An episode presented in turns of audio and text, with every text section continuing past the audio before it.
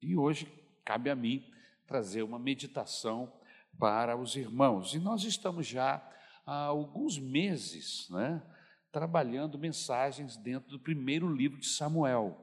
Amém? E hoje nós estaremos trabalhando o capítulo 25 do primeiro livro de Samuel. É uma história muito interessante a partir do versículo 2. Amém? 1 Samuel, capítulo 25, versículo 2. O tema da mensagem é A Bela e a Fera. Parece até filme de Walt Disney, mas não é. Amém? e a gente vai trabalhar esse tema com os irmãos nos próximos minutos. Capítulo 25 do primeiro livro de Samuel, a partir do versículo 2. O tema da mensagem, a bela e a fera. O texto diz assim: Certo homem de Maom, que tinha seus bens na cidade de Carmelo, era muito rico, possuía mil cabras e três mil ovelhas, as quais estavam sendo tosquiadas em Carmelo. Seu nome era Nabal e o nome de sua mulher era Abigail, mulher inteligente, bonita, mas seu marido, descendente de Caleb, era rude e mau. No deserto, Davi ficou sabendo que Nabal estava tosquiando as ovelhas. Por isso enviou dez rapazes, dizendo-lhes: Levem minha mensagem a Nabal em Carmelo e cumprimentem-no em meu nome. Digam-lhe: longa vida para o Senhor, muita paz para o Senhor e sua família e muita prosperidade para tudo que é seu. Sei que você está tosquiando suas ovelhas. Quando os seus pastores estavam conosco, nós não os maltratamos. E durante todo o tempo em que estiveram em Carmelo, nada que fosse deles se perdeu. Pergunte a eles, e eles lhes dirão. Por isso, seja favorável, pois estamos vindo em época de festa por favor, dê a nós, seus servos, e a seu filho Davi, o que puder. Os rapazes foram e deram a Nabal esta mensagem em nome de Davi e ficaram esperando. Nabal respondeu então aos servos de Davi: Quem é Davi? Quem é esse filho de Jessé? Hoje em dia muitos servos estão fugindo de seus senhores por que deveria eu pegar meu pão e minha água e a carne do gado que abati para meus tosqueadores e dá-los a homens que vêm não se sabe de onde? Então, os mensageiros de Davi voltaram e lhe relataram cada uma dessas palavras. Davi ordenou a seus homens: ponham suas espadas na cintura. Assim eles fizeram, e também Davi. Cerca de 400 homens acompanharam Davi, enquanto 200 permaneceram com a bagagem. Um dos servos disse a Abigail, mulher de Nabal: Do deserto, Davi enviou mensageiros para saudar o nosso Senhor, mas ele os insultou. No entanto, aqueles homens foram muito bons para conosco. Não nos maltrataram e durante o tempo em que estiveram, estivemos com ele, ou com eles, nos campos, nada perdemos. Dia e noite eles eram como um muro ao nosso redor, durante todo o tempo em que estivemos com eles, cuidando de nossas ovelhas. Agora, leve isso em consideração e veja o que a senhora pode fazer, pois a destruição paira sobre o nosso Senhor e sobre toda a sua família. Ele é um homem tão mau que ninguém consegue conversar com ele. Imediatamente, Abigail pegou duzentos pães, duas vasilhas de couro cheias de vinho, cinco ovelhas preparadas, cinco medidas de grãos torrados, cem bolos de uvas passas e duzentos bolos de figos prensados. E os carregou em jumentos. E disse a seus servos: Vocês vão na frente, eu os seguirei. Ela, porém, nada disse a Nabal, seu marido. Enquanto ela ia montada num jumento encoberta pela montanha, Davi e seus soldados estavam descendo em sua direção. e ela os encontrou. Davi tinha dito: De nada adiantou proteger os bens daquele homem no deserto, para que nada se perdesse. Ele me pagou o bem com o mal. Que Deus castigue Davi e o faça com muita severidade, caso até de manhã eu deixe vivo um só do sexo masculino de todos os que pertencem a Nabal.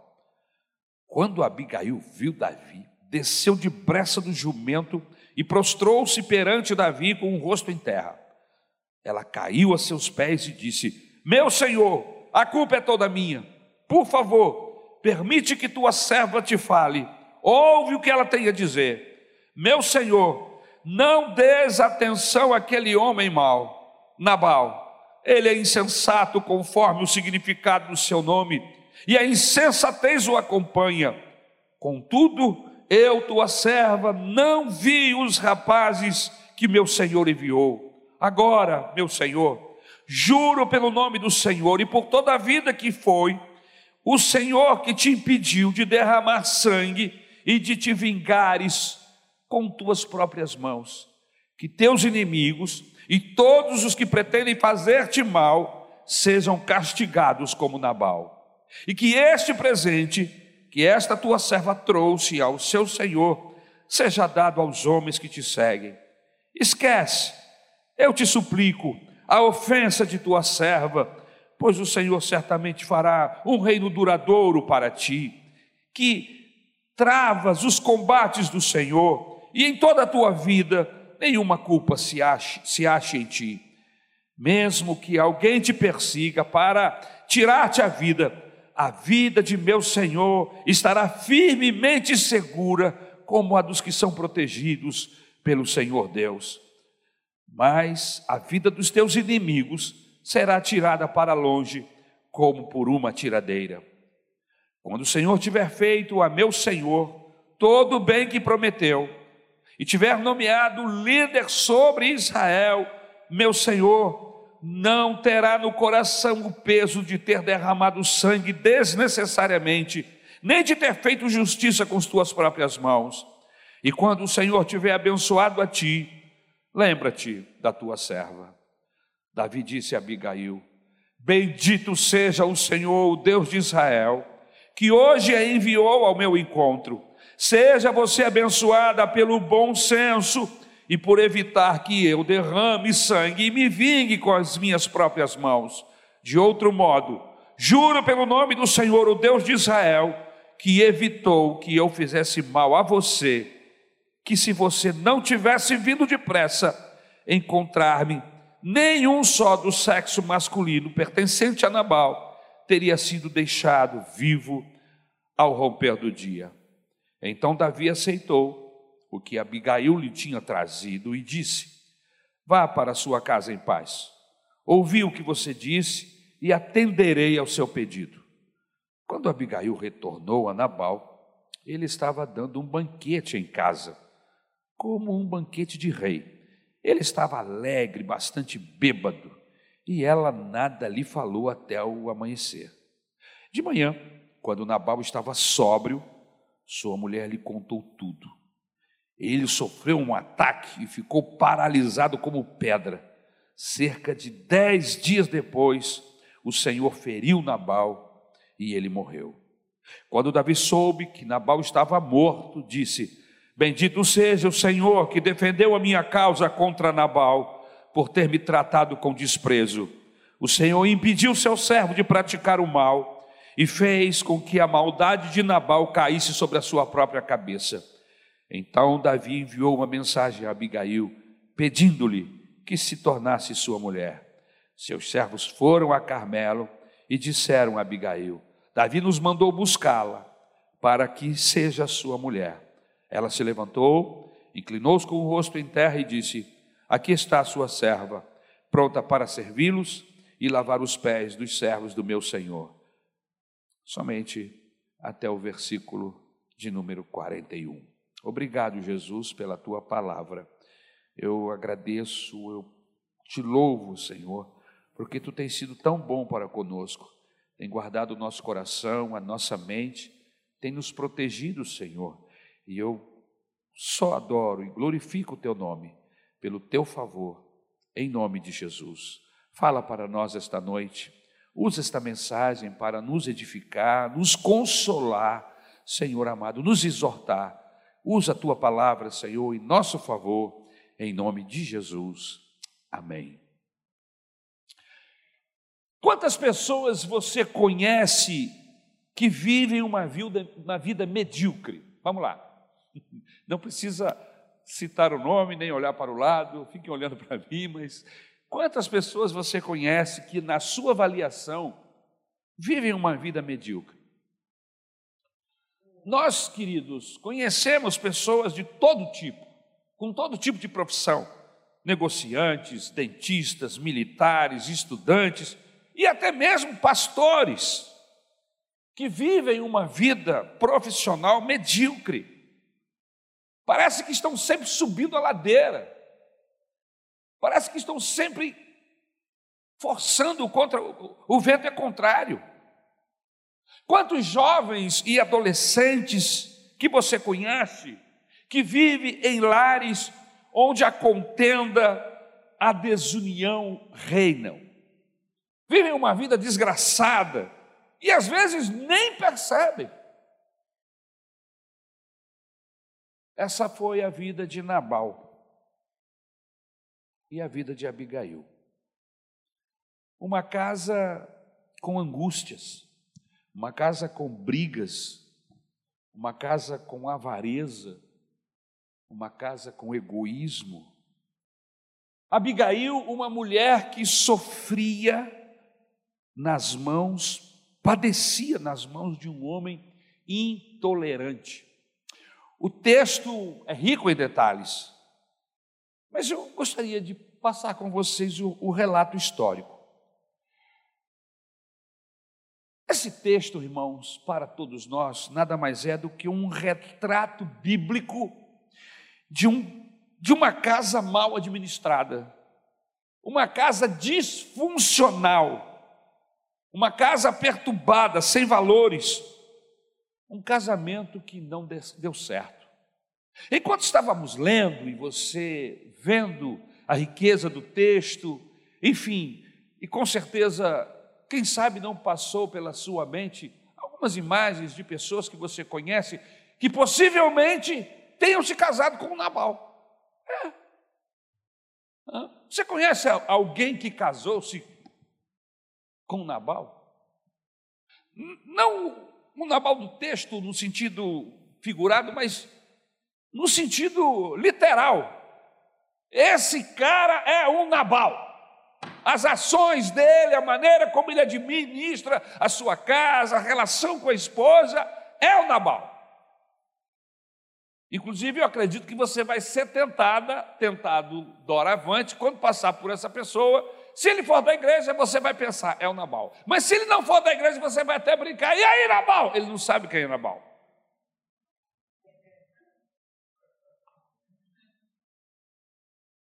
Nós temos visto ao longo de nossas vidas, meus irmãos, muitos casos de mulheres que não sabem se comportar com maridos que são o retrato de Nabal. E é difícil mesmo. É difícil você viver ao lado de uma pessoa que tem as suas ações iguais a deste personagem bíblico chamado Nabal. Mas quem era esse homem? Vamos tentar, com as informações que temos no texto, investigar um pouco mais sobre essa criatura. Pelo que nós percebemos, logo de entrada, Nabal era um homem bruto, Nabal era um homem avarento. Nabal era um homem ingrato. E Nabal era um homem bêbado. E se eu conheço mulheres que vivem com homens assim, e essas mulheres, na maioria das vezes, não sabem como fazer. Mas hoje, eu gostaria de falar sobre o assunto, falar a essas mulheres e falar também a esses homens, que quem sabe se comportem como esse Nabal aqui do texto, do capítulo de número 25. Para que eles não sejam mais assim, porque nós temos tantos exemplos bons na Bíblia e Nabal não é o melhor exemplo a se seguir. Eu gostaria de trabalhar um pouco sobre isso. Por isso eu queria pedir a você que você prestasse bem atenção, homens. Como não viver uma vida de terceira? É. Como não viver uma vida de terceira categoria? Vamos subtrair o texto em nome do Senhor Jesus. Primeiro ponto, primeira lição que nós gostaríamos de tirar aqui desse texto é que nós nunca podemos permitir que as sentenças que nos foram ditas no passado, sentenças que nos foram passadas no passado, determinem toda a nossa vida adulta. Muitas vezes, irmãos, nós somos criados em ambientes totalmente contrários, ambientes grosseiros, estúpidos, onde não há amor, onde não há relacionamentos, onde há pancadaria, falta de respeito. Infelizmente, eu conheço dezenas de pessoas que viveram ambientes assim em suas casas. E eu fico pensando que não tem como, só um milagre de Deus para essa pessoa não reproduzir na sua vida adulta o que ele viveu no passado. E geralmente ele reproduz esses, essas atitudes com seus filhos, com a esposa, enfim. É uma, uma situação que é verdadeira, a psicologia explica isso, e ao longo desses mais de 35 anos de pastorado, é o que nós ouvimos, percebemos nos gabinetes que fazemos e no seio da igreja, e você pergunta assim, mas pastor, tem gente na igreja que faz isso? Deixe-me lhe dizer uma coisa, irmãos. A igreja é um reflexo do mundo. Isso aqui é um grande hospital. E eu não sou médico. Eu faço parte dos que estão sendo curados. Eu faço parte daqueles que precisam ser trabalhados pelo, pelo poder da palavra, pela ação do Espírito Santo no meu coração. Nós estamos aqui neste lugar e é lógico que o objetivo é que quanto mais a gente dê lugar a Deus no nosso coração, quanto mais nos aproximamos de Deus, mais humanos vamos nos tornando, mais sensíveis vamos nos tornando, menos agressivos vamos nos tornando. É, é, é esse o alvo, é essa parada do Evangelho nas nossas vidas, nos fazer parecidos com Jesus. E esse é o meu grande objetivo. Esse é o grande alvo do Evangelho, que eu me pareça com Jesus, e não apenas me pareça com Ele, que eu tenha o cheiro dele, aleluia, que eu pise das pisadas dele, e mais, que eu seja confundido com Ele. Isso não é maravilhoso? Eu confesso a você que eu não sei em que estágio eu estou. há mais de 40 anos sirvo a Jesus. Eu só sei de uma coisa: eu tenho sido alvo da misericórdia e da operação de Deus na minha vida todo dia. Todo dia. Irmão, se não fosse o Evangelho na minha vida, eu não sei onde eu estaria hoje. Eu não sei que tipo de homem seria melhor, até sei seria um bandido de pior qualidade. Se é que tem algum bandido de qualidade boa. Mas eu seria o da pior, com todos os tipos de vícios, com todos os tipos de malignidade, mal, duro. Irmãos, o Evangelho é maravilhoso. E o grande alvo de Deus é que a gente permita que o Evangelho nos transforme. Estar na igreja, conviver com gente de Deus e não ser transformado pelo Senhor é a maior perda de tempo que existe. Mas vamos voltar aqui a história do Nabal, que é interessante. Não permita que as sentenças que foram passadas para você na sua infância determinem a sua vida adulta. Veja o versículo de número 3. O texto diz que este homem era um homem duro. Primeiro, Nabal parece que tinha uma sentença sobre sua cabeça, desde que nasceu. Qual é a sentença, pastor? Ele era um homem tolo. Qual é o pai? Me diga aí, você que é esperto, que é inteligente, qual é o pai que coloca o nome de seu filho de Nabal? Vamos lá. o significado do nome dele é tolo segundo a sua própria esposa. Ele está agindo como o significado do nome dele, tolo. Eu fico imaginando, irmãos, tantos nomes bonitos na Bíblia para se colocar, e você vai, né, e coloca de Nabal. Olha, Isaac, que significa sorriso, Daniel, Jeremias, Moisés, Abraão. Irmão, é nome para dar e vender. E aí você coloca o nome do seu filho que nasceu, uma criança linda, de Nabal. E o significado é tolo. Eu fico imaginando essa criança pequena andando dentro da casa e os pais dizendo: Vem, Nabalzinho, vem, tolinho, ah, idiotinha, vem, bobinho. E isso, irmãos, passa a ser determinante no comportamento de adulto desse homem. Sou um tolo. Eu ouço isso desde pequenininho. O meu nome é tolo. Eles me chamam de tolo desde que eu era recém-nascido. Eu sou um tolo. E eu vou dizer uma coisa: alguns lutam para afirmarem isso em sua vida inteira. A maneira como os pais os tratam, a maneira como os pais lhes xingam, a maneira como são corrigidos. Essas crianças absorvem isso e eles acabam assumindo o que são, se tornam tolos, bobos. Mas há outro tipo de pessoa que luta a vida inteira para negar isso quando adulto. Eu não sou tolo. Me chamaram de tolo, de bobo, de idiota a vida inteira. Me zoavam na escola, mas eu não sou. Uns vestem a coisa e os outros repudiam. É uma luta constante.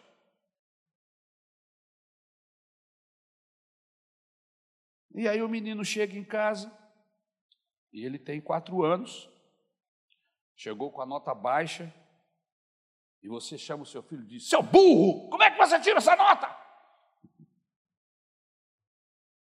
Mais tarde você pensa que o filho esqueceu, mas não esqueceu, não. O que você falou é muito importante para o seu filho. A gente precisa tomar muito cuidado com aquilo que fala para os nossos filhos. Não que haja poder nas minhas palavras, eu não creio nisso, irmãos. Não tem poder a minha palavra nenhuma. Se tivesse, eu ia decretar aqui agora que o pastor Rodrigues fosse abençoado, sim, de uma forma muito poderosa financeiramente. Seja abençoado, fique rico e lembre-se de mim. Lembra de mim? Lembra dos irmãos ali? Lembra de todo mundo? Amém? Está determinado, já falei. Vamos esperar. Irmãos, há poder na palavra de Deus. Nem o diabo tem o poder de amaldiçoar ninguém, nem o diabo. Só quem pode amaldiçoar e abençoar é Deus. Só Ele tem esse poder, essa autoridade.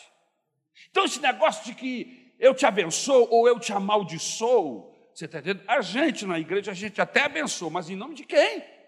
Em nome de quem? Eu te abençoo em nome de Jesus. É diferente. Eu estou abençoando em nome de quem pode abençoar. Não tem nenhum demônio no inferno, nenhum anjo, entendeu? Das galáxias, seja ele de onde for, que tenha poder de abençoar ou amaldiçoar você. Só quem abençoa é Deus. Por isso Jesus disse: se você tem que temer alguém, tema Deus que pode te matar e mandar tua alma para o inferno. Eu não tenho medo de maldição, irmãos. Mas vou voltar para o texto. Mas nós podemos influenciar as pessoas com aquilo que falamos. Eu não tenho poder de amaldiçoar, mas eu posso influenciar sim. eu posso colocar na cabeça da pessoa que ele é um idiota, que ele é um burro, que ele não vai dar nada na vida. Você já ouviu isso? Você não vai dar nada na vida. Eu já ouvi uma mãe dizer para uma filha: você vai ser uma prostituta.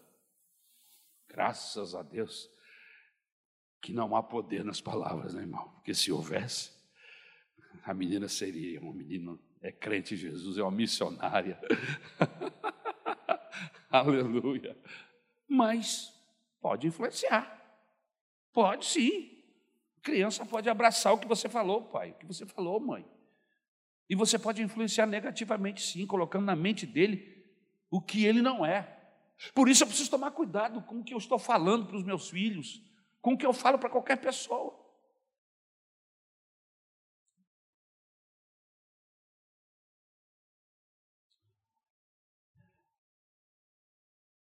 É o menino e a menina que está em fase de crescimento, que deixa o copo cair, tudo que tem nas mãos cai no chão, porque a pessoa está tá crescendo, ele está se acostumando, ele, ele, ele, ele, ele vai pegar o copo e ele calcula mal, porque ele pensava que a mão ainda estava pequena e está grande, já cresceu, e aí ele vai, bum, empurra, empurra o copo, empurra a garrafa de Coca-Cola, molha tudo, suja tudo, e você é idiota!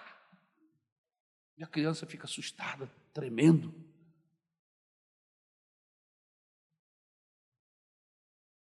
Assim como as mãos, todo o corpo está em crescimento. E aí você o chama de desastrado. E ele leva isso para a vida inteira. Eu sou um desastrado, sempre fui. A minha mãe sempre me chamava de desastrado. Onde eu chego. É... Você conhece gente assim? Mais tarde ele vai lutar para provar que não é burro. Mais tarde ela vai lutar para provar que não é desastrada. Ou simplesmente vai assumir essa postura e vai se tornar um nulo, e vai se tornar um idiota, um desastrado. Nabal lutou a vida inteira para provar que não era burro, que não era um desastrado, que não era um bobo, que não era um tolo. Ele pro, provou que não era, provou. Ficou rico, ficou um homem cheio de condições, assim como eu desejo que o pastor Rodrigo fique. Amém? E eu vou tomar conta das ovelhas dele quando for. No dia da festa eu vou lá pedir o socorro. Só que essa luta do Nabal em se tornar rico, em provar que ele não é o tolo que sempre disseram, dessa luta ele acaba perdendo a alma ele acaba perdendo o coração, ele acaba perdendo a sensibilidade, principalmente para com os mais frágeis, principalmente para com os necessitados. Você conhece gente assim? Que ele tem dificuldade com pessoas, ficou com o coração duro, perdeu a sensibilidade. E ele não tolera, principalmente se for carente, se for necessitado, com pessoas fragilizadas, ele é grosseiro, ele é estúpido, é um ogro estava tentando me lembrar desse nome, ogro. A tendência das pessoas que foram criadas em situações assim é de dureza. É que quando essas pessoas crescem, se tornem pessoas demasiadamente liberais ou são mais duras do que os seus próprios pais. Quantos e quantos que foram criados em ambientes de dureza, Filhos de pastores, por exemplo, que eu ouço histórias e conheço pessoas que eram filhos de pastores e que foram tremendamente cerceados, amarrados, subjugados por causa, às vezes, dos próprios pais ou por causa da igreja. Isso, irmãos, acontece na maioria das vezes de uma forma inconsciente. Ninguém sai de casa planejando maltratar ninguém.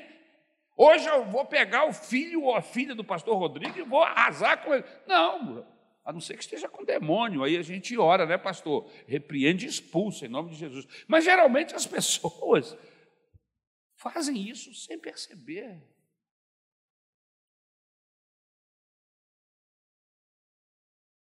Para provar que aquele sistema do seu pai nessa luta para provar que é ou que não é, Na verdade, é uma luta para provar que o sistema de seus pais, de onde eles vieram, não valia, não era bom, e eles tentam mudar isso.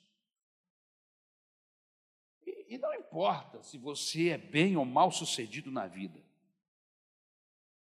A ideia aqui com essa mensagem, meus queridos, é que, é que eu e você, que nós peçamos a Deus que nos liberte dessa sentença do passado.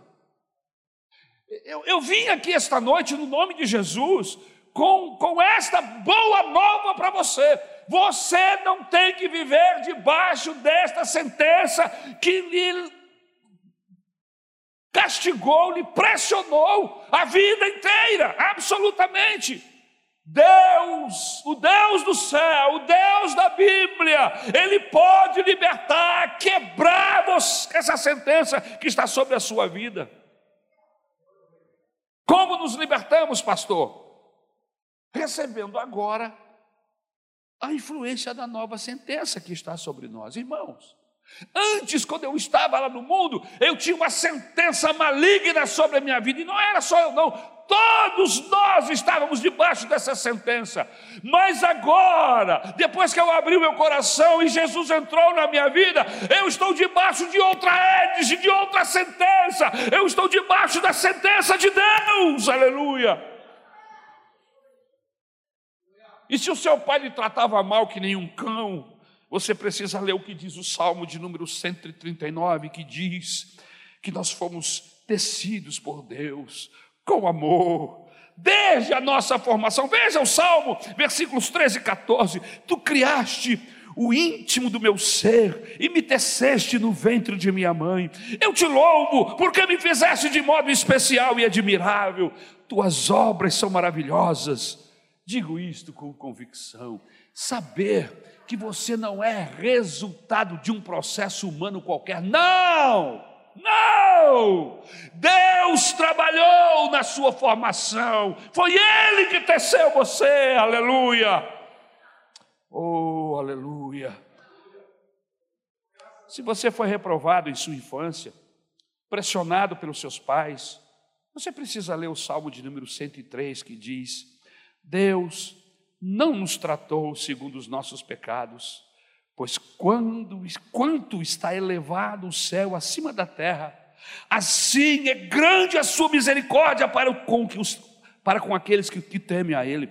Ele afasta de nós as nossas transgressões, como um pai se compadece de seus filhos, assim o Senhor se compadece daqueles que o temem, pois Ele conhece a nossa estrutura e lembra que somos pó.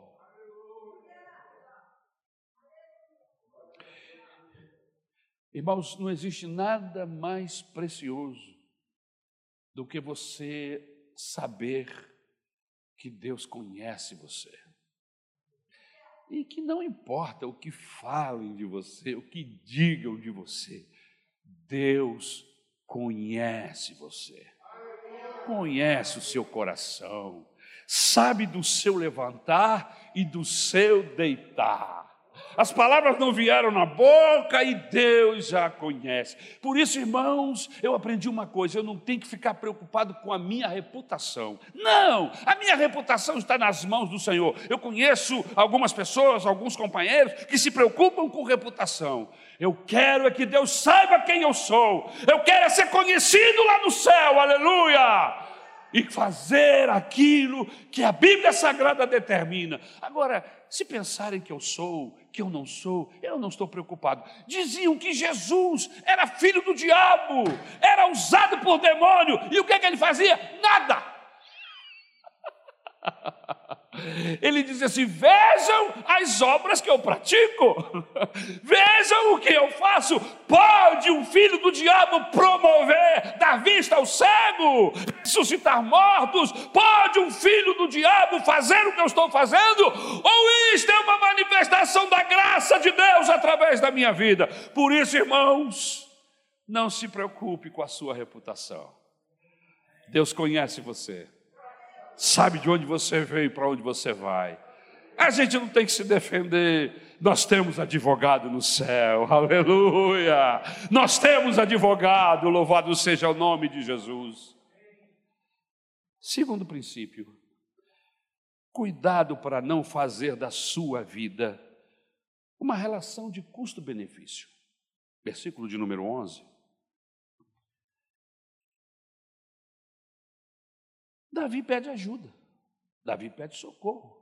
Olha, nós, por acaso, estávamos no mesmo lugar, suas ovelhas estavam lá e guardamos. Os próprios funcionários do Nabal dizem, eles foram como um muro, nada nos aconteceu.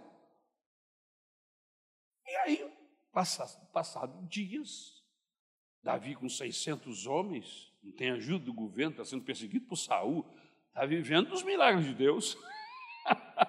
Ele vai até o Nabal e diz: Olha, se você puder nos ajudar, mandar alguma coisa para nós, a gente vai ficar muito grato. E aí o Nabal responde o que os irmãos já leram junto comigo. Quem é Davi? Ele faz uma pergunta e depois ele se entrega no verso seguinte, né? na, na, nas, nas palavras seguintes: Quem é o filho de Jessé? Ora, se ele não sabe quem é Davi e sabe até quem é o pai dele, quem é esse?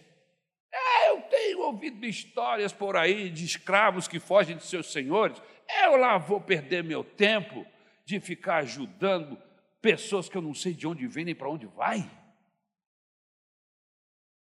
E aí, meus irmãos, a gente precisa tomar cuidado para a gente não fazer igual o, o, o Nabal fez, porque me parece que a vida do Nabal, os negócios deles, era, ele era na base do, do custo-benefício. O que, que é isso, pastor? A pergunta é a seguinte: para que, que eu vou ajudar o Davi? O que é que eu vou ganhar com isso? Você conhece gente assim? Que tudo que vai fazer, ele tem que ver o custo-benefício? O que é que eu vou ganhar se eu fizer isso? Para que, é que eu vou me ajudar? Para que, é que eu vou ajudar? Para que, é que eu vou sair daqui agora? Para que, é que eu vou me movimentar para aqui ou para acolá? Para quê? Não, o que é que eu ganho com isso, irmãos? No Evangelho, se a gente ficar olhando para esse negócio de custo-benefício, a gente vai quebrar a cara. Muitos atos que nós, atos nossos, podem trazer lucros pode trazer prejuízos. Quantos atos seus, secularmente, na sua vida, que você pode olhar para trás e dizer assim, olha, isso aqui eu fiz, me trouxe lucro. Mas isso aqui, isso aqui, isso aqui me deu prejuízo. Irmãos, a vida é assim, as nossas atitudes às vezes geram lucro e às vezes geram algum tipo de prejuízo. Mas nós que somos de Deus, a gente não pode olhar para as circunstâncias da vida pensando no, no benefício, no custo-benefício. Ah, pastor, eu, eu conheço mulheres que, que, que são assim. Isso é pensamento de mulher, quer saber o que, que vai ganhar? Ou será que isso é pensamento de homem? homem não pensa assim. Pensa. Homem pensa assim. Nabal pensava assim. Agora, raciocine comigo. Nem todos os meus atos bons me dão lucro. Nem todos. Inclusive, alguns dos meus atos bons dão prejuízo. Quantas vezes aconteceu com você de você, por causa de uma atitude boa, você depois diz assim, caramba, para que, que eu fui fazer isso? Olha o que, que eu fiz, olha onde eu me meti.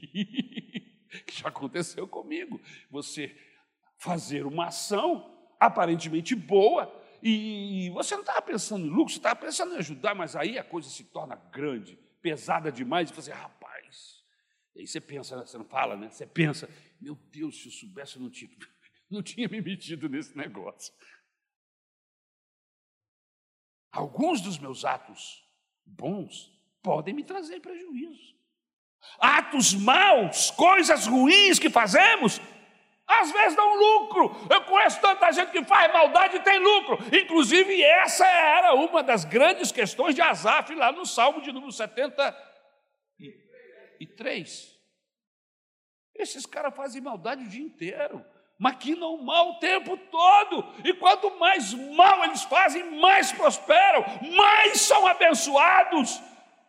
E ele disse que ele ficou pensando nisto, e quanto mais ele pensava, mais triste ficava, mais amarrado em relação a Deus. E ele disse: Quase me desviei, até que entrei no santuário. E aí o Senhor me abriu a mente e eu entendi o final do ímpio.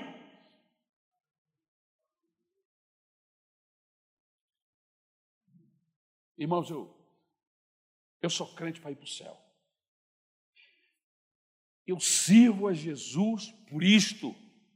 Eu quero entrar no céu. A minha avó, uma senhorinha doce, na simplicidade dela, dizia: Arizinho, eu quero ir para o céu. E enchia os olhos de lágrimas e dizia: Nem que for para nem que seja para engraxar o sapato dos irmãos, eu quero ir para o céu. E olhava para ela e falava assim: Não, vó, você não vai lá para engraxar sapato. Não, mas, mas, mas eu quero ir para o céu, eu quero ver Jesus, irmãos, eu quero ver Jesus. E se para ver Jesus eu preciso negar a mim mesmo, para ver Jesus eu preciso pedir perdão, andar a segunda milha, para ver Jesus eu preciso dar a segunda face, não dar apenas a blusa, mas a capa também. Irmãos, eu vou fazer isso porque eu quero ver Jesus. O maior prêmio que um homem pode ter depois que nasceu, aleluia, é conhecer Jesus Cristo, é a maior de todas as bênçãos. Eu me considero um homem afortunado e abençoado, sabe por quê? Eu não tenho gado no Goiás, meu pai não vai deixar herança financeira para mim.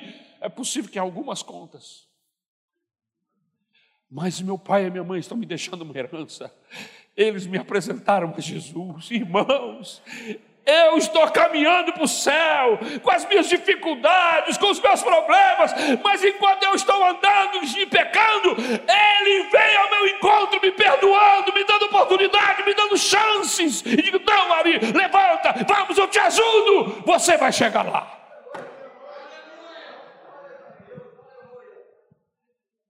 Aleluia, aleluia. Uma mentira bem contada pode gerar lucro. Qual das duas coisas devo praticar? Fazer coisas boas que não dão lucro ou fazer coisas ruins que dão lucros? Se pensarmos sempre no custo-benefício, vamos ter essa dúvida sempre, irmãos. Sabe o que a Bíblia diz a esse respeito? O apóstolo diz assim: não perca a oportunidade de fazer o bem. É isso que a Bíblia diz. Isso aqui não é para ler, isso aqui é para viver. Esse é o meu desafio. Não perder a oportunidade de fazer o bem. Abriu a chance, Deus abriu uma porta de você para ajudar alguém. Ajude. Não pense se vai haver retorno. Se tem uma câmera filmando e de repente era uma pegadinha de TV e você vai ganhar um prêmio. Ah, irmãos. Houve uns meses, um ano, uns dois atrás que as pessoas andavam assim, porque estavam fazendo um jogo com a população, um teste, e é possível que um mendigo disfarçado lhe pedisse ajuda, e alguém estava gravando quem iria ajudar ou não. Irmãos, não é preciso câmera de nenhum tipo de rede de televisão. Tem gente lá em cima olhando aqui para baixo. Que me importa o que os outros vão ver? Eu quero que Deus veja. Aleluia! E eu, eu, adoro a esse Deus maravilhoso e a Sua palavra, porque quando Jesus diz, parece até uma coisa antagônica, né? Ele diz assim: entra para o teu quarto, fecha a porta, fica lá no escondido, ou seja, ninguém vai te ver. Aí ele termina a frase assim: Deus vai, Deus vai ver. Olha só que fantástico. A Bíblia está nos ensinando a não fazer as coisas para os outros verem. A Bíblia está nos ensinando para fazermos as coisas para Deus ver. Ele vê. Ele tem os seus olhos atentos. Ele chama os seus olhos e diz: Olha lá o meu servo Jó. Não tem ninguém na terra como ele, justo. Olha que paisão que ele é. Olha que fiel. Olha, eu, tô, eu estou extasiado com, com esse homem. Aleluia.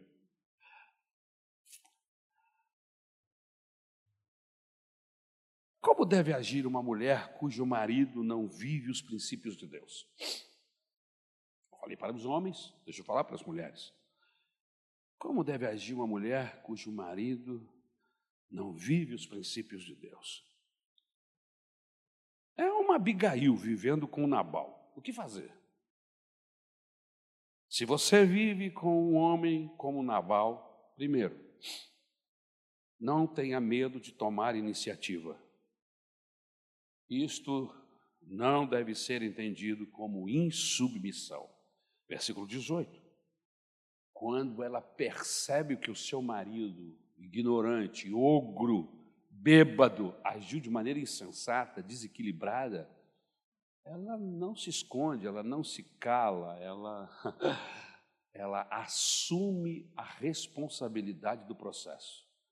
Se o meu marido está incapaz, se ele é um ogro e não pode raciocinar, se ele está bêbado, mas eu não bebi, eu não estou desequilibrado, o meu nome não é Nabal, eu vou agir. E foi isso que ela fez. E isso não é insubmissão. Se o seu marido não cuida da educação dos seus filhos, em outras palavras, cuide você. Se o seu marido não ajuda você ou não prega o evangelho para os seus filhos, cara, não é submissão, não. Pregue você. Assuma essa responsabilidade da sua casa, de apresentar Jesus para os seus filhos. Se o seu marido é um, um homem nulo, não participa, não trabalha, trabalhe você. Não se anule junto com ele. Porque foi isso que fez Abigail na Bíblia. Quando ela viu a impotência, as impossibilidades do seu marido, ela aparece no contexto do processo. Ela assume a responsabilidade. Eu conheço algumas mulheres que se escondem. O marido é incapaz, ela fica incapaz junto. O marido não faz, ela não faz junto. E depois diz que está sendo submissa. Isso não é submissão, não. Neste caso e neste tempo não era. Por que, que agora, no nosso caso e no nosso tempo, vai ser? Quando Abigail notou que Nabal era um homem nulo, ela fez o que tinha que fazer. Assumiu. Tomou as providências. Ordenou aos funcionários. Segundo, se você vive com um homem como Nabal, Recuse-se a ser uma mulher acostumada. O que é ser uma mulher acostumada, pastor? Irmãos, a gente se acostuma com o clima, a gente se acostuma com o frio, a gente se acostuma com o calor, a gente se acostuma com o trânsito. É próprio da nossa natureza humana acostumar-se, adaptar-se com as coisas e sermos roubados de outras. Quantas pessoas estão se acostumando e não percebem que estão sendo roubados? Acostumam-se com um casamento de segunda? Não, não acostume-se com esse casamento de segunda. Lute para melhorar esse, esse casamento. Trabalhe para esse casamento vir para um patamar superior. Em nome de Jesus. Eu não estou aqui defendendo que você vai largar o seu marido, pelo amor de Deus. Não é isso que eu estou falando, não é isso que eu estou falando. Eu estou dizendo para você trabalhar para mudar esse quadro.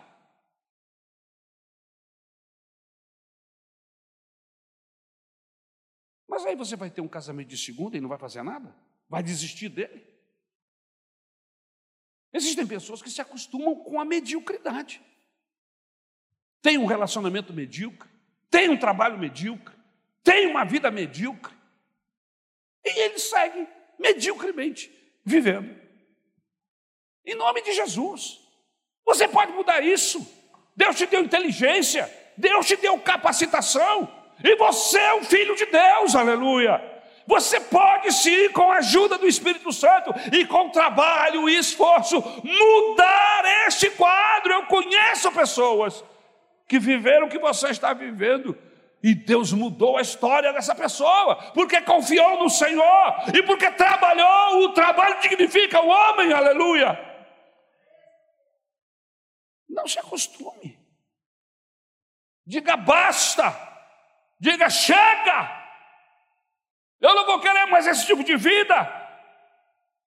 Não se acostume. Ore, ore ao Deus do céu, peça a Deus, aleluia, e Ele vai socorrer você. Não entregue os pontos. Neste tempo de pastoreio, conheci mulheres que se acostumaram com a violência, que se acostumaram com abusos de seus maridos todos os dias homens doentes, enfermos de alma, de coração e de mente. Se acostumaram. Não faz muito tempo, algumas músicas populares nossa falava de homem que batia mulher e fazendo sucesso. Tinha uma que falava sobre tapas e beijos mas que tudo se resolvia na cama. Mentira, mentira. Eu não sou um grande conhecedor de mulheres. Não sou. Mas eu não conheço nenhuma que depois de ganhar tapas goste de beijos na cama. Só se ela for obrigada, só se ela for uma prisioneira e não tiver alternativa. Porque se ela tiver, se você deixar a porta aberta, ela vai fugir. Estou errado? Irmãos, eu aprendi uma frase com o pastor Paulo, ele sempre falava isso. Ele disse assim: até boi gosta de carinho.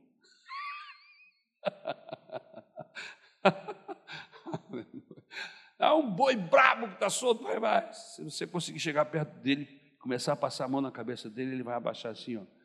Até boi brabo gosta de carinho. Por que, que nós que não somos bois nem brabos não vamos gostar? Não se acostume, ore, peça a Deus. Ele vai mudar essa história, esse quadro.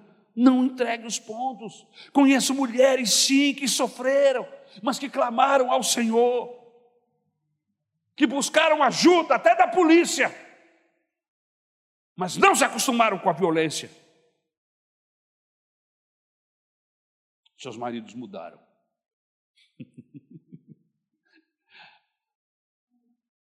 Porque não dá para caminhar com ninguém, que a gente não tem acordo, irmãos. A Bíblia diz isso, só caminham dois juntos se houver acordo. E não dá para caminhar com violência, seja de onde vier, seja do lado masculino ou feminino. E às vezes, algumas mulheres elas não são violentas porque elas agridem fisicamente, elas são violentas porque têm uma língua desgraçada que falam sem parar. E a Bíblia diz que é melhor ir morar embaixo de um viaduto, de uma goteira, do que viver com pessoas assim. É a Bíblia que diz isso. Você imagina. Você morar embaixo de uma goteira na sua cabeça, noite e dia sem parar, é melhor do que perto de uma mulher rixosa, briguenta, que fala pelos cotovelos.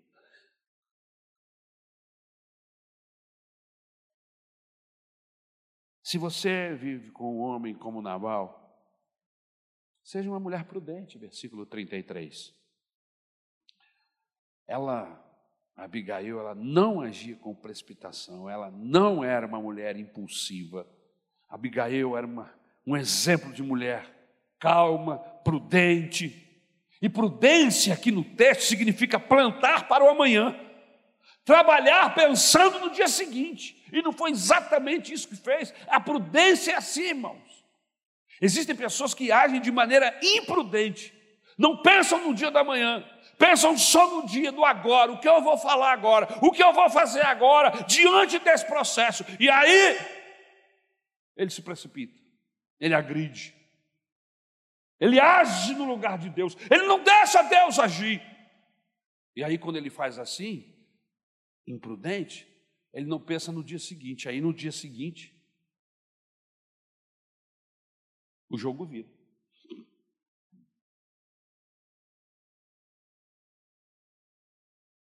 Essa mulher era um exemplo de calma, de prudência.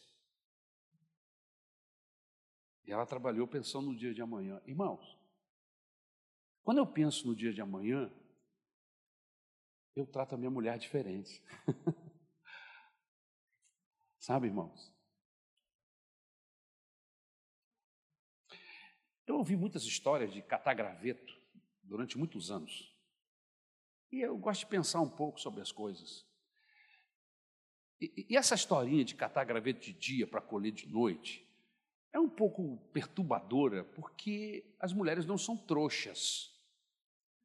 Elas não são idiotas. Eu sou rude, ogro, mau, violento, e depois eu cato graveto. O que é catar graveto nessa linguagem?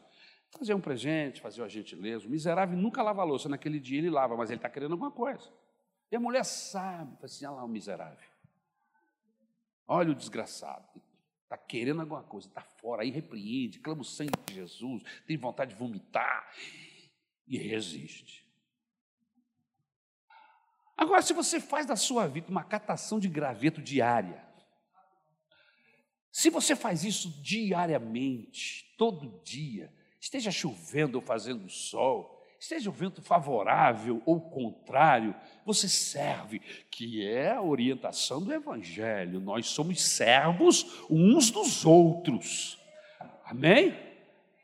Nós somos servos, não tem diferença. A Bíblia orienta tanto o homem como a mulher que um é servo do outro. E o casamento é essa guerra, no bom sentido da palavra, essa luta para ver quem serve mais. Agora você imagine um casal que tem um relacionamento baseado nisto, em servir. Você acha que vai ter dia mal? Vai ter dia ruim? A mulher vai dizer que está com dor de cabeça? Você acha, irmãos? Não. Porque é sua amiga. Porque você é tão especial que ela não tem como dizer não nunca para você em nada que você pede. Essa não é a ideia do feminismo, é uma ideia antibíblica e maligna. A Bíblia trata do feminismo dessa maneira. A Bíblia diz: honra a mulher e a trate, considerando-a, vendo-a, percebendo as suas carências, necessidades, dificuldades. Honre-a, sirva. Isso é a maneira como a Bíblia trata o feminismo. Amém? Em compensação, um homem que assim faz tem uma mulher apaixonada. Não conheço uma que tenha um marido desta qualidade, deste quilate, que não seja apaixonada por ele. Geralmente elas não falam para não causar para as outras. É verdade. Elas não fazem propaganda. Para quê? Vou chamar a atenção, está tão bom. Deixa todo mundo pensar. Só eu que sei quem é esse homem. Pronto. São silenciosas, mas você vê que elas são felizes, são alegres, são despojadas, e o marido as trata como princesas, como rainha, com respeito. Irmãos, o macete está aqui, a Bíblia nos orienta. Que catagraveto Sirva a sua esposa, sirva os seus filhos, sirva os seus pais. Esse é o princípio de Deus, aleluia. Sirva-os. É um servindo o outro, é um disputando para ver quem serve mais. Você imagina que, que família é essa? Família de Deus, família que abraçou o Evangelho, família que tem o cheiro de Cristo, família que, que evangeliza com o seu testemunho, com a sua vida. Todo mundo quer ter uma vida igual a sua, por quê? Porque o Espírito Santo é que gere os processos, que trabalha no coração dessa gente toda. Não é fantástico, irmãos? Aleluia, aleluia. Se você vive com um homem como Nabal, seja discreta. Versículo 36. Ela chegou, depois que já havia feito o bem, não perdeu a chance de fazer o bem, cuidou, protegeu a sua família, inclusive o Nabal. Chegou em casa, um estava bêbado, versículo 36. Fora de si, se aquele homem sem bebida era um idiota, um grosso, um... você imagine bêbado, né? Bebida não mexe com o caráter das pessoas, tá, irmãos? Existem pessoas que se escondem atrás de bebida, pastor. Ah, eu bebi, por isso que eu fiz o que eu fiz. Mentira. A bebida até altera algum comportamento, mas vai prevalecer o caráter da pessoa. Lembram de Boaz? A Bíblia diz que Boaz, no dia da colheita, estava alto, circunstâncias semelhantes. O conselho de Noemi para Ruth é que, quando ele deitar, deite-se aos pés dele. Mas e aí? Fique tranquila. Quando ele se levantar, ele vai saber o que fazer, ele já sabe. Aí eu fico pensando cá com os meus botões. O homem alto bebeu, festejou com os funcionários. Era uma festa semelhante a essa. Ele poderia ter se aproveitado para abusar da Ruth, para ser violento com ela. Mas ele não faz isso, irmãos. Porque a bebida não altera o seu caráter, seu princípio. E aí, ele acorda, se desperta, ele acolhe, ele a protege, ele dá alimento para ela e diz: até o final desse dia, ele vai resolver. E quando ela chega em casa e conta para Noemi como ela foi tratada e o que foi que ele disse quando levantou-se e a viu aos seus pés, é fantástico. Disse, não se preocupe, Ruth. Se eu conheço um pouco esse homem, esse dia não acaba sem que ele te peça em casamento e mude todo esse quadro. e foi exatamente isso que ele fez. E você conhece a história, uma das histórias mais lindas da Bíblia Sagrada, que é a história de Ruth e Boaz. Boaz, aqui naquele texto, ele é tipo de Cristo, respeitador, acolhedor, que atrai que se casa, que é apaixonado, que abre mão de tudo para poder dar. Fantástico Boaz, eu admiro Boaz. E Ruth é tipo da igreja, a estrangeira, a carente, a pobre, a necessitada, a viúva, tipo da igreja, que é acolhida por Boaz. E ele se casa, Ruth é moabita, nem de Israel era, e casa-se com um, um hebreu, um judeu, e gera um filho chamado Jessé, que se casa e gera um filho chamado Davi. Aleluia! Que coisa linda é a Bíblia Sagrada. Seja discreta. Se você vive com um homem como Nabal, seja honesta. Deixa eu voltar aqui no texto anterior, no verso 36, porque eu falei de descrição da, da Abigail, e o que eu percebo de descrição dela é justamente é que ela sabe a hora de falar. Olha que fantástico. Ela sabe a hora de falar. E ela tem controle sobre a sua língua. Ela poderia, como eu já vi muitos fazer, falam fora da hora, e falo intempestivamente. Céu desgraçado, você não colocou a nossa vida, colocou a nossa vida em perigo. Se não fosse eu, nós agora todos nós estaríamos mortos, despedaçados por Davi. Você é o miserável, você é o infeliz. Conhece gente assim? Nem olha para o lado, irmãos. Mas ela não faz isso ela sabe a hora de falar, ela tem controle sobre sua língua, ela não fala na hora errada, ela procura o momento certo e não na frente dos outros. Bacana isso, né? A pessoa tem alguma coisa para falar com você, contra você, ele escolhe palavras e ele vai a você. Ele não expõe você. Eu acho isso muito interessante. Eu acho isso bíblico. Eu acho isso evangélico. Aleluia. Aleluia. Amor. É isso. Quando a gente ama e cuida, a gente nos põe. A Bíblia diz que, que o amor protege. Amém? O amor nos põe. Amor protege. Eu aprendi uma coisa, irmãos. Verdades são presentes e ver presentes, a gente escolhe o momento para dar. Amém? Verdades são presentes. Existem pessoas que usam verdades para ferir, usam verdades para maltratar, usam verdades para afastar. O Evangelho não diz que a gente deve fazer isso, o Evangelho diz que a gente deve usar a verdade para libertar. Se a verdade for libertar, use-a. Se a verdade for aprisionar, que tem umas verdades que eu ouço por aí que te maltrata, que te expõe. Verdades de Deus traz paz. Verdades de Deus traz tranquilidade, equilíbrio. Amém?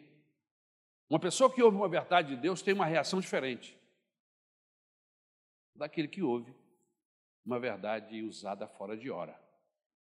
Por isso, não use verdades como instrumento para ferir ninguém. O princípio bíblico é que verdade liberta. Por isso, quando você quiser falar uma verdade para o seu marido, para sua esposa, para seus filhos, leve uma parte. Essa verdade precisa ser dita na frente dos outros. Afinal de contas, essa verdade é para quem? Não é para ele? Então é só ele que tem que ouvir. É? Essa verdade é para quem? Para algum amigo? Então é só esse amigo que tem que ouvir. Por que você tem que espalhar para todo mundo que você vai dizer uma verdade para essa pessoa? Leve uma parte. É isso que a Bíblia diz: quando alguém te ferir, quando alguém fizer alguma coisa contra você, chame-o, converse com ele, acerta com ele, acerta com ele, ali, tete a tete. Coisa de Deus, coisa do Evangelho. Se essa pessoa não ouvir, chame duas testemunhas ou mais. para provar que você está querendo falar uma verdade e ele está resistindo. E as pessoas serão testemunhas. Depois disso, fique em paz. Depois disso, corre para o abraço, vai para vai a bênção. Por quê, irmãos? Porque as pessoas não são obrigadas a perdoar você, só perdoa quem quer. Perdão é divino. E só perdoa o outro. Só perdoa você se eu quiser. Se eu não quiser, eu não perdoo. Não é verdade, irmãos? Mas a Bíblia diz que eu tenho que querer. Amém? Eu tenho que querer ser perdoado. Porque se eu não perdoar, eu não serei perdoado por ele. Então, é inteligente perdoar. É mais do que é inteligente perdoar. Mas diga essa verdade em segredo para essa pessoa. Só ela interessa, mas ninguém. Amém? E quando assim é feito, a bênção de Deus no processo. Então, essa mulher aqui, ela, ela procura o momento certo, não na frente dos outros. Ela chama o seu marido. Parece até que ela tá, conhecia os evangelhos, mas ela não conhecia, ela conhecia Deus. E quem conhece Deus, não necessariamente, ainda que vivendo no Antigo Testamento, os princípios são os mesmos. Amém? Agora sim, se você vive com um homem como Nabal, seja honesta. Versículo 37. Não seja uma mulher de subterfúgios, não engane, não minta para o seu marido, não manipule seu marido, não esconda nada dele. Por que esconder? Eu conheço mulheres que, que, que pegam o dinheiro para fazer uma compra e enganam o marido para poder ficar com o troco. É, parece coisa de criança ladrona. Porque criança é ladrona, né? Criança que anda corretamente não, não é ladrona, não faz isso. Você conhece gente assim? Eu conheci no passado, ultimamente eu não tenho prestado atenção, mas eu me lembro de pessoas que faziam isso. O marido é o provedor, geralmente ele ficava com dinheiro, guardava em algum lugar. Ah, preciso do mercado. Ah, pega lá, quanto você precisa? Ah, eu preciso de 200 reais. E ela gastava 50 e ficava com 150. Você conhece histórias assim, não conhece? Eu conheço. Bandida. Que o seu marido saiba que você é íntegra. Que o seu marido saiba que você é honesta. Que ele possa dizer assim: a minha mulher tem até defeitos, ela tem muitos predicados. E deve ter um defeito ou outro que eu nem percebo. Mas isso aí ela não é, não. Ela é uma mulher honesta. Isso não é maravilhoso, irmão? Alguém dá testemunho da gente. Não é bom isso, não é bacana. Você saber que alguém te defendeu, e disse assim: Olha, Fulano tem um montão de defeito, mas isso aí não é, isso é bandidagem. Isso não é bacana, não é gostoso? Você não precisa falar, abrir sua boca. seu comportamento, a sua vida, a maneira como você lida é maior do que as suas palavras, tem mais peso do que as suas palavras. Louvado seja o nome de Jesus. Vamos para frente, estamos terminando. Terceiro lugar, nunca espere nada de quem não tem nada para dar. E tudo de quem tem para dar. Nunca espere nada de quem não tem nada para dar. E tudo de quem tem para dar. Versículo 3. O grande problema de Davi que nesse processo, irmão, que ele esperava muito de alguém que não tinha nada para dar. E nós às vezes caímos na mesma situação. E isso aqui gera frustração. A gente esperar, sabe? Esperar de pessoas, do esposo, da esposa, determinadas situações que não vai sair, não vai dar. O Nabal não tinha nada para dar.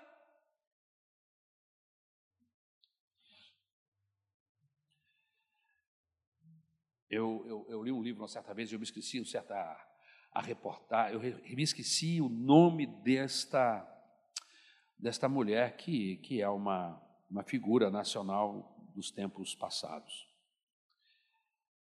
A sua moral não era muito elevada, era uma mulher de moral suspeita, mas a história diz que um grupo de mulheres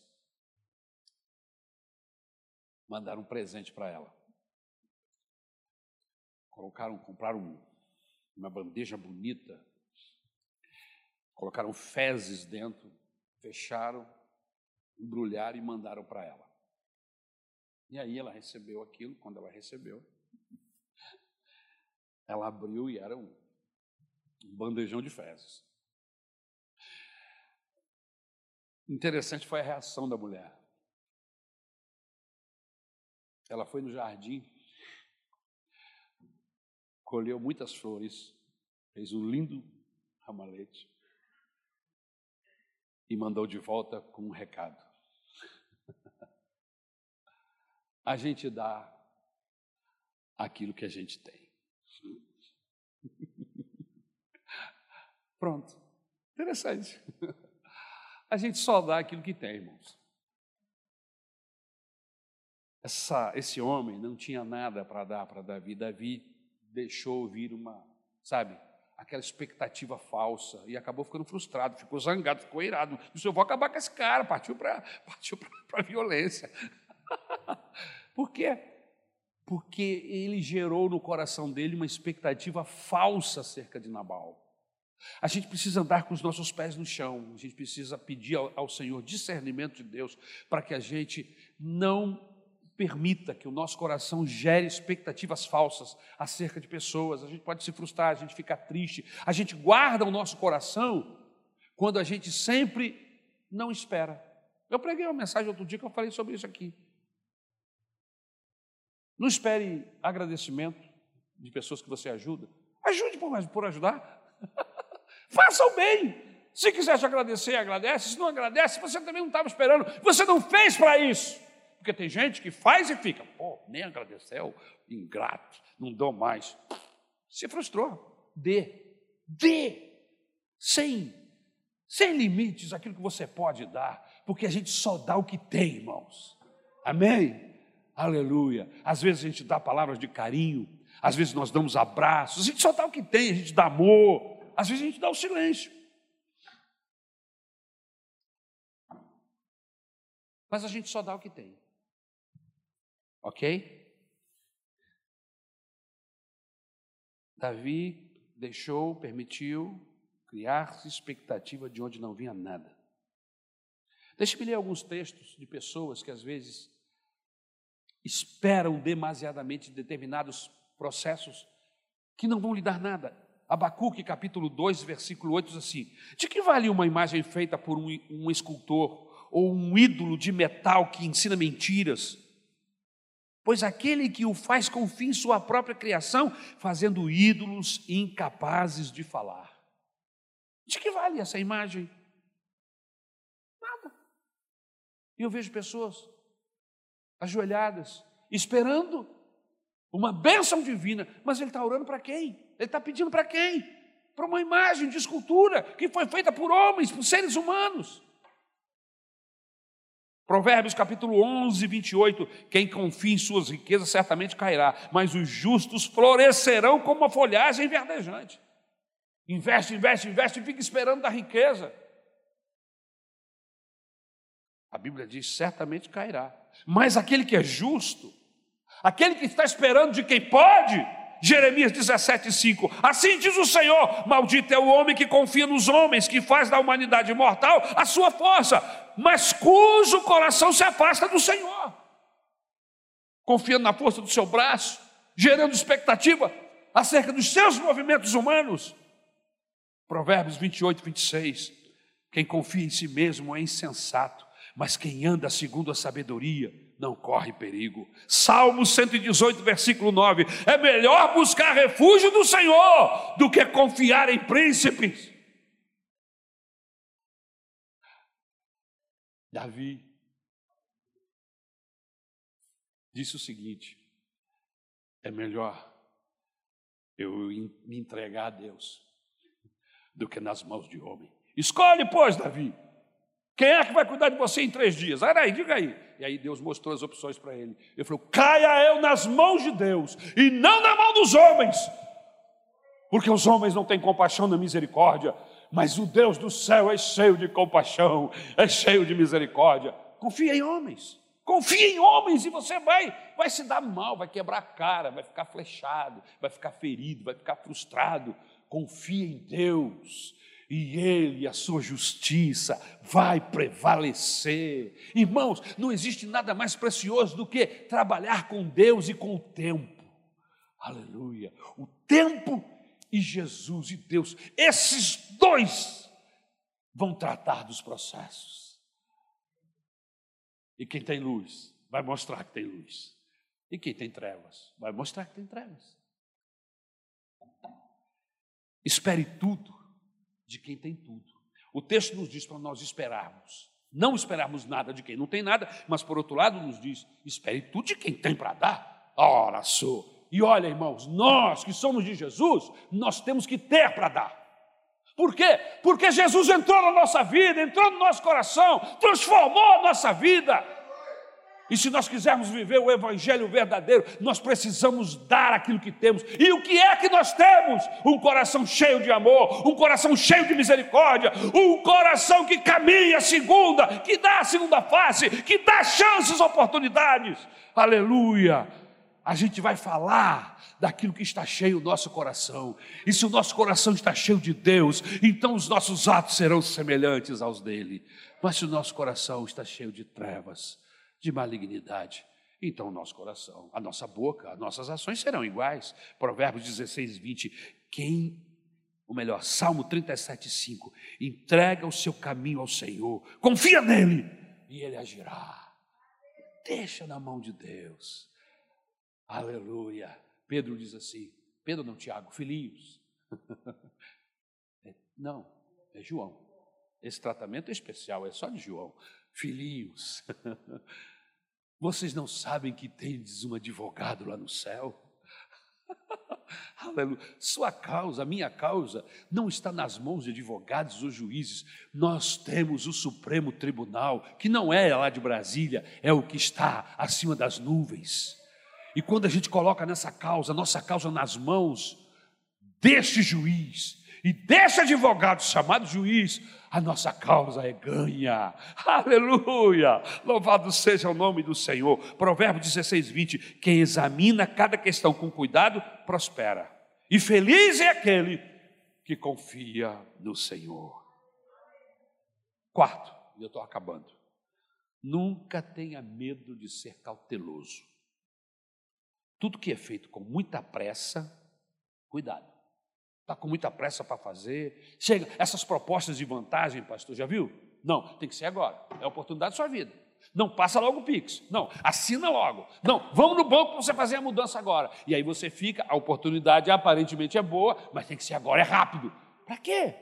Para que tanta rapidez? Para que essa velocidade toda? Ah, calma aí, gente. Ah, devagar. que o andor é de barro. É, não, que o santo é de barro, né? Devagar! Cuidado com essa loucura, essa pressa em executar processos. Calma, calma. O nosso Deus é o Deus da calma, o Deus da paz. Ele é ágil quando precisa ser ágil, mas é paz, tranquilidade, aleluia. Tem um ditado popular antigo que diz que caldo de galinha, um pouco de prudência não faz mal a ninguém. Amém? Há coisas na vida que nunca nos arrependemos. Quais, pastor? Escutar o ancião, escute, escute o ancião. Elogiar um adolescente, coisas na vida que nunca nos arrependemos.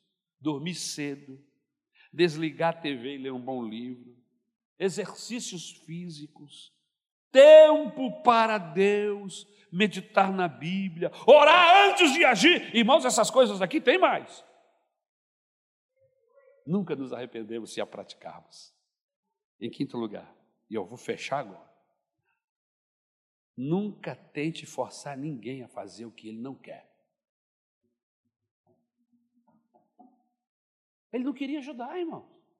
Ele não queria. E a mulher entendeu isso. Ele teve a oportunidade e perdeu. Ele não quer ajudar. Mas aí você fica lá batendo boca criando processos, às vezes até se humilhando. Quando a pessoa não quer, irmãos, não há quem possa demovê-lo. Gastamos tempo e esforço com pessoas que não querem obedecer, que não querem nos ouvir. Insistimos, às vezes, a ponto de nos humilharmos para fazer uma pessoa mudar de ideia. Verdades, irmãos, são pérolas para quem as quer, para quem as consideram pérola. Pérolas para quem apreciam, oh, é o melhor presente. Agora o tolo, o tolo ele não considera, ele não conhece pérolas, ele não quer pérolas. E para ele, pérolas não têm nenhum valor. É o que Jesus diz em Mateus capítulo 7, versículo 6. Não dei o que é santo aos cães e nem joguem pérolas aos porcos. Os porcos não têm a menor noção o que é uma pérola. E nem os cães o que é santo. Os porcos pisotearão as pérolas. E os cães se voltarão contra você e ainda vai te atacar. Olha que palavra inteligente, irmãos. Pense nisso. Antes de entrar na primeira, na, na primeira ou na última discussão, antes de você tentar convencer alguém que não quer ser convencido, que já tomou uma decisão, amém? Você vai se poupar. E os cães não vão lhe pegar depois. Vamos ficar de pé em nome do Senhor Jesus.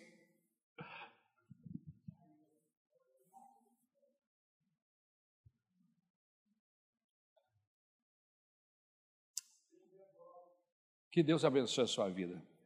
Eu, eu gostaria de ter mais pessoas aqui para abençoar através dessa palavra, que não é minha, é uma palavra do Senhor. Amém? Eu estou tentado, uma hora dessa, pregar essa palavra aqui num domingo, quem sabe. Lógico, tem que ser um pouco mais rápido, né?